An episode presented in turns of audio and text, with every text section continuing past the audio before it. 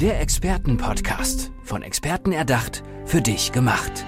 Experten aus nahezu allen Bereichen des Lebens geben wertvolle Tipps, Anregungen und ihr geheimes Know-how weiter. Präzise, klar und direkt anwendbar. Von A wie Affiliate bis Z wie Zeitmanagement. Der Expertenpodcast macht dein Leben leichter. Ja, hallo und herzlich willkommen zu unserem Experten-Podcast. Mir gegenüber sitzt Nick Fingerhut. Hallo Nick, schön, dass du da bist. Hallo, schön hier zu sein. Danke. Nick, wie geht es dir? Erzähl mal. Ja, sehr gut. Das freut mich. Was hattest du zum Frühstück? Ich frühstücke gar nicht. Ach ich mache so. intermediäres Fasten und ähm, es fängt also mit dem Mittagessen an. Oh wow, okay. Ja, dann äh, hast du schon Hunger? Nö, nö, nö. Also du bist das irgendwann gewohnt. Das ist äh, Ja, glaube ich, ne? Der Körper gewöhnt gut. sich dran. Ja. Nick, wir wollen, abgesehen von deinen Essgewohnheiten, dich trotzdem noch ein bisschen näher kennenlernen. Und zwar erzähl uns mal, was du machst, wofür du quasi in der Welt angetreten bist. Ja, wir, wir machen Online-Shops erfolgreich. Wir helfen Händlern tatsächlich ihr volles Potenzial zu entfalten, weil wir eben gesehen haben, dass es ein relativ komplexes Feld ist und ähm, wir haben eine Methodik entwickelt, die sozusagen auf, auf vier Erfolgsfaktoren basiert, mit denen wir den Händlern einfach wirklich helfen, dann das Potenzial zu entfalten. Genau. Zu der Methodik kommen wir gleich. Du sagst aber wir, ist das dann deine Firma? Wie heißt die? Genau.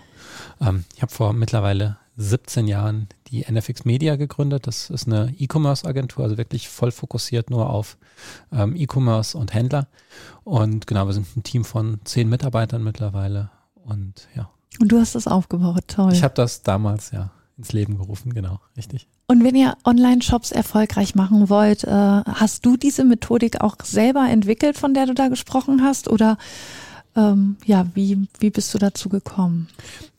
Äh, Also die, die, die Methodik, die wir genau anwenden, die, die ist schon die, die, die ich entwickelt habe.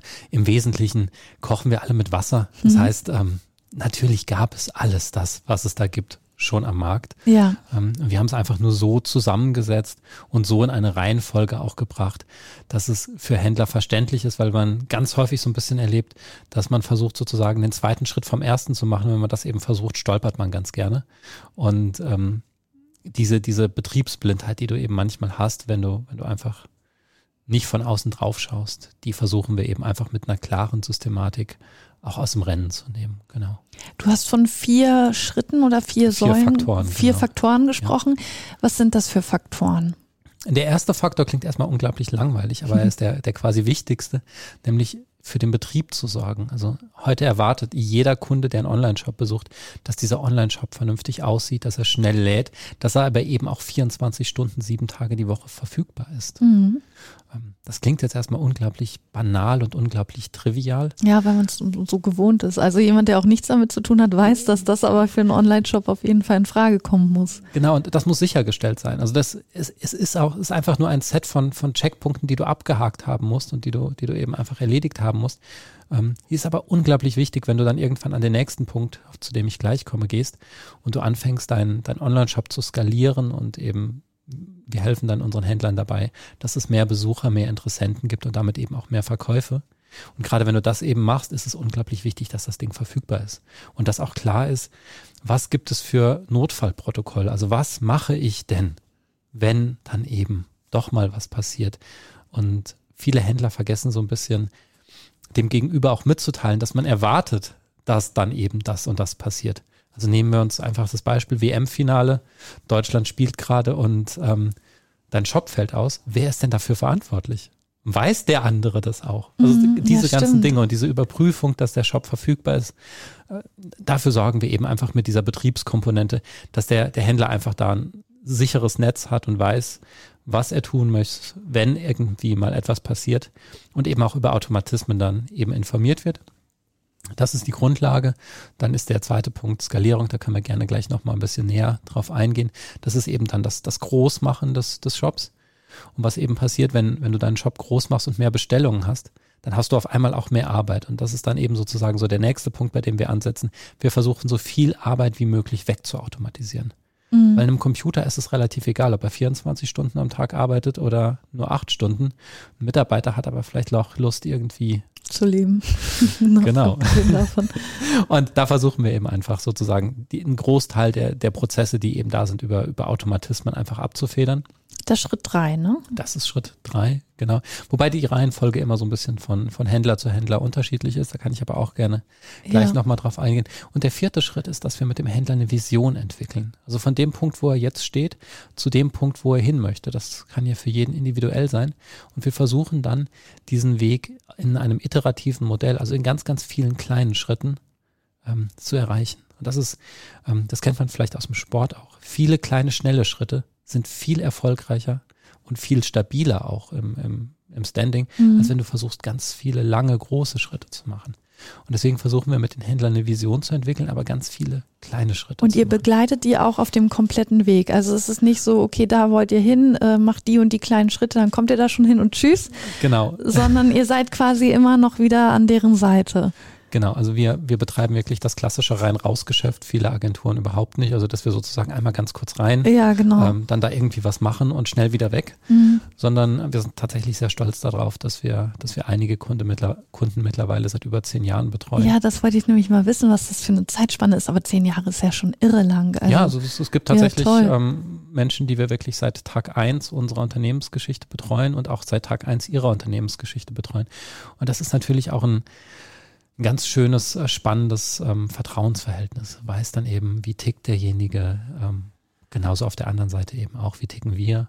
Und da kann man sich, kann man sich sehr schön austauschen. Und das bedarf es eben auch gerade, gerade in diesen turbulenten Zeiten. Also die Entwicklung wird ja immer schneller. Mhm. Es kommt, kommen immer wieder neue Hypes, es kommen immer wieder Veränderungen. Wir hatten das ja gerade in den letzten acht Monaten, wo, wo sich einfach auch, äh, 18 Monaten, wo sich ganz viel durch diese Lockdowns und durch die Pandemie komplett verändert hat. Und da bedarf es eben auch eines gewissen Vertrauensverhältnisses, dass dein Gegenüber eben einfach weiß, okay, ich kann mich auf den verlassen, der, der hat die Expertise und ja, das ist, das ist unglaublich wichtig und das ist, glaube ich, auch der, der, der Kit am Ende, dass du es eben schaffst, ein vernünftiges Vertrauensverhältnis zu deinen Kunden aufzubauen. Bevor wir gerade auf die Zeit der letzten 18 Monate zu sprechen kommen, wolltest du noch was zu der Skalierung sagen? Das war ja der zweite Fakt. Genau, Skalierung ist, glaube ich, so das Thema, was die meisten ähm, Händler eigentlich vorantreibt. Also dass man eben, also ich meine, das ist ja auch das primäre Ziel. Mhm. Ich möchte wachsen, ich möchte größer werden. Das heißt, da, da ist Skalierung sicherlich unabdingbar. Und es ist auch fast einfacher geworden denn je, denn du hast mit, mit gerade Facebook und Google zwei sehr große Netzwerke, die es dir wirklich extrem leicht machen, dort Werbung zu schalten, zumindest auf einem erstmal grundlegenden Niveau. Das heißt, da ist der Einstieg super einfach. Das ist so die eine Sache, die wir machen. Wir untergliedern aber dann vor allem auch in, in so zwei, in, in so eine Matrix, wo wir eben sagen, es gibt, es gibt Themen, die sind risikointensiver und die sind weniger risikointensiv. Also ein weniger risikointensives Thema wäre zum Beispiel bestehende Netzwerke anzuzapfen, also seine ähm, Produkte zum Beispiel auf einem Netzwerk wie, also ich nenne es Netzwerk, die meisten würden es wahrscheinlich Marktplätze nennen, mhm. ähm, so einem Marktplatz wie Amazon oder eBay anzubieten, sowas wie Idealo zum Beispiel zu verwenden um eben einfach die bestehenden Besuchermengen, die sowieso da sind, auszunutzen und Cashflow zu generieren. Mhm. Das ist aber ganz wichtig, das erklären wir unseren Händlern immer. Es generiert wirklich einfach nur Cashflow, mehr tut es nicht. Du gewinnst keinen neuen Kunden, das ist ein Amazon-Kunde. Also wenn, du, wenn jemand bei Amazon bestellt und du lieferst ihm das über diesen Amazon-Marktplatz, wird er danach nicht auf deinen Online-Shop gehen, Nein, sondern er ist auch wieder, nicht dein Kunde. Ja. Du hast auch die Regel, also das unterschreibst du auch in den AGBs von Amazon, dass der Kunde eben der Amazon-Kunde bleibt, dass du den niemals kontaktieren darfst, Du darfst also quasi nur einmal die Ware liefern. Das heißt, du verdienst ein bisschen Geld. Ja. Das hilft dir vielleicht, um andere Themen quer zu finanzieren. Aber es ist eine Maßnahme, die kurzfristig und risikoarm ist, die deiner Brand aber nicht hilft, die dir nicht hilft beim, beim Aufbau einer eigenen starken Marke. Aber es ist eben eine, eine der schnellsten Möglichkeiten, erstmal dafür zu sorgen, dass ein Geldfluss da ist. Und Geldfluss hilft eben, ungemein bei vielen Händlern. Also du würdest es schon empfehlen, aber natürlich nicht ausschließlich. So, es ist, wie du schon gesagt hast, ein Mittel, um an, an Geld ranzukommen, um wieder woanders zu investieren. Genau, ich, ich empfehle es immer. Also es gibt ja auch einfach diesen Trend, dass viele Menschen Amazon oder eBay, also diese ganzen großen Player einfach nicht so mögen. Mhm. Und wir versuchen es immer so ein bisschen zu framen und zu sagen, nutzt doch das, was Amazon euch anbietet, als einen ganz, ganz klaren Deal. Weil so sieht Amazon die Händler auch. Es ist einfach nur Mittel zum Zweck für Amazon. Ja. ja, für Amazon ist es einfach leichter, ähm, 50.000 Händler anzubinden mit ihrem riesengroßen Sortiment. Damit wächst deren Marktplatz und deren Angebot wird besser. Und eben umgekehrt ist es ja genauso. Der Händler kann ja ganz legitim sagen, Das ist für mich auch einfach eine ganz triviale Geschäftsbeziehung, die eben morgen auch einfach ausgeschaltet werden kann. Und gerade weil das so ist, empfehlen wir unseren Händlern auf jeden Fall, es zu einem gewissen Grad mitzumachen, aber immer sicherzustellen, nicht in die Abhängigkeit zu geraten. Mhm. Weil das ist der, der spannende Punkt. Und da helfen eben solche Dinge wie Facebook-Ads und ähm, Google, aber am Ende eben auch ein, ein vernünftiger Prozess, die einen, einen Kunden, der einmal gekauft hat, immer wieder auch zum Wiederkäufer zu machen, also zum Beispiel über Newsletter-Marketing. Und da haben wir eben einfach einen gewissen Prozess, der sowohl kurzfristige Themen, also Facebook-Ad, Amazon, kombiniert mit Langfristmaßnahmen wie Content-Marketing oder Newsletter-Marketing so, dass du eben einfach auch immer größer und immer schneller wirst. So fangen wir eben mit kleinen Sachen an, die erstmal einen sicheren Erfolg bieten und gehen dann eben auch in größere Sachen rein, von denen wir wissen, sie müssen eben einfach wachsen. Ja, wie so ein Kind. Das, das muss halt auch ja, wachsen, bis ja. es eben dann eigenständig läuft. Und genau da, da haben wir eine klare Matrix und da erklären wir unseren Kunden eben, welche Maßnahmen sinnvoll sind und wann welche Maßnahme eingesetzt werden sollte. Ich finde es auch äh, toll, dass ihr nicht nur mit den Kunden die Online-Shops aufbaut, sondern dann auch guckt, dass es auch läuft. Also du hast ja auch gesagt, ihr begleitet manche Kunden über zehn Jahre. Dann ähm, ja, hat man den Shop ja schon lange aufgebaut und will aber trotzdem, dass das noch erfolgreich wird und äh, weiterläuft. Hattet ihr in der Pandemie gerade, hattet ihr dann nicht, ich sag's jetzt mal, wie es ist, nicht einen Arsch voll zu tun, weil voll viele Leute dann gemerkt haben, okay, um weiter verkaufen zu können, muss ich ins Internet, um meine Kunden zu erreichen. Ja, also wir hatten sicherlich die eine oder andere schlaflose Nacht. Ja. Ähm, aber nicht nur wegen der Arbeit, sondern auch, weil du, weil du eine enorme Verantwortung irgendwann getragen hast. Also wenn du zum Beispiel den Online-Shop eines, eines äh, Hybridhändlers betreust, also der sowohl stationär unterwegs ist, als auch online unterwegs ist und auf einmal stationär ja teilweise zu 100 Prozent weggebrochen ist. Mhm. Also es gab ja Monate wirklich in den letzten 18 Monaten, da hat da der Händler null ja. wirklich verdient über, über sein stationäres Geschäft, aber trotzdem ja noch stationäre Kosten gehabt, also Miete und Mitarbeiter und dergleichen mehr.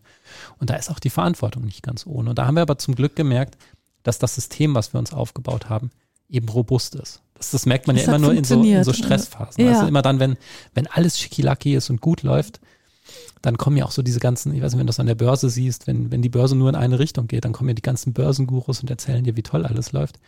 Und das ist ja auch, das, das funktioniert ja dann auch so lange. Und wenn dann aber eben mal Stress auf dem Markt ist, und das haben wir eben gerade die letzten 18 Monate mhm. erlebt, dann ist es wichtig, dass du eben ein Modell hast, was ähm, krisensicher was ist. Was ne? krisensicher ist und was eben auch so kurz wie langfristig funktioniert. Also das ist dann eben so, wir, wir haben viele unserer Maßnahmen einfach von Langfristmaßnahmen komplett weggeschiftet, einfach hin zu Kurzfristmaßnahmen, damit eben erstmal der Geldfluss auch gesichert ist für die Hände, weil das war eben in der, in der Phase, wo es ums Überleben ging, eigentlich essentiell, ja. Ja, aber toll, dass ihr das gemeistert habt und ja auch gemerkt habt, okay, was wir da aufgebaut haben, es funktioniert eben auch in stürmischen Zeiten.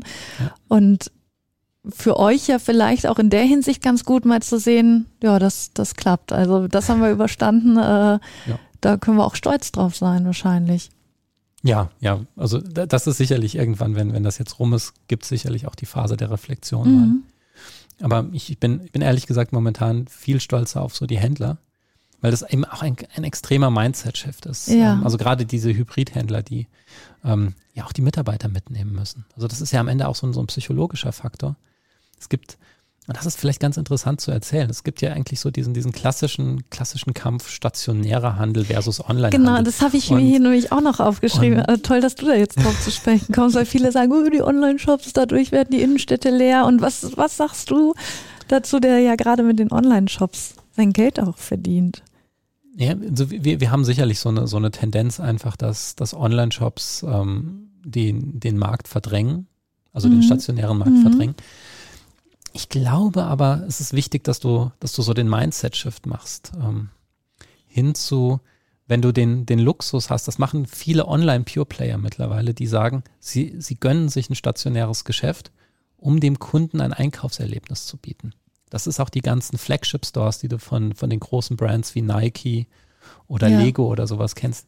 Die gönnen sich diese Geschäfte nicht, weil sie damit Geld verdienen müssen, ja. sondern weil sie Lust darauf haben, das zu machen und ihren Kunden ein cooles Erlebnis zu liefern. Also eigentlich hätten sie es nicht nötig, weil das Geld auch durch die Online-Shops reingeht. Ja, so ein Nike oder so braucht es überhaupt ja, nicht. Sie ja. brauchen ihre Flagship-Stores nicht. Die haben sie, weil sie sie haben wollen und weil sie es für auf die Marke einzahlt. Aber es ist für den, für den unternehmerischen Erfolg sind die Flagship-Stores in den großen Städten völlig uninteressant. Aber sie zahlen eben auf die Brand ein. Und wenn du als stationärer Händler in diesen Luxus reinkommen kannst, dass du online genug Geld verdienst, dass du stationär verkaufen kannst, darfst, aber nicht musst, dann kannst du auch ein ganz anderes Einkaufserlebnis für deine Kunden gestalten. Du kannst in dein, dein stationäres Ladengeschäft investieren und du kannst deine Mitarbeiter eben vor allem mitnehmen. Das ist eben das, was die letzten 18 Monate ja gezeigt haben. Mhm. Die Mitarbeiter müssen nicht Angst haben. Also es gibt nicht dieser böse online und das gute stationär. Ja, ja, genau. Sondern man, man hat eben gesehen, dass es einfach ein, ein Verbund ist, der, der nötig sein kann, nötig sein musste auch in den, in den mhm. letzten Monaten. Und was ich eben auf der Konsumentenseite beobachte, und das ist ganz wichtig, ähm, die Menschen haben eigentlich, also gerade auch so durch diesen ganzen politischen Wandel, haben eigentlich gar keinen Bock mehr, bei diesen großen, nur noch durch Investoren getriebenen Companies einzukaufen, sondern man hat eben wieder Lust auf diesen kleinen, lokalen, stationären Anbieter. Ja, der man, authentisch und ehrlich ist. Man und hätte nur nicht denken können, dass, dass äh, dann nur noch die großen Shops die Möglichkeit haben, einen, äh, einen richtigen Laden in der Stadt zu haben. Aber du sagst, nee, die Kleinen haben auch die Möglichkeit, durch ihre Online-Shops sich auch so einen Laden zu gönnen. Ja, ja, also ich, ich glaube, dass das Wort klein und groß ist immer so ein bisschen, ähm, also, ja, also wenn, wenn, man etwas mit Amazon vergleicht, ist relativ viel ist klein. alles klein. Aber es, es, ist halt die Chance. Also es ist wieder die Chance hin zu einem, also ich meine, wenn du so ein bisschen durch die Einkaufszentren gehst, das ist ja, also wenn dir jetzt keiner sagt, dass du in Frankfurt oder München bist und du gehst durch ein Einkaufszentrum, dann weißt du nicht, ob du mhm. jetzt in dem Münchner oder in dem Frankfurter Einkaufszentrum bist. Das ist ja alles mittlerweile austauschbar. Ja.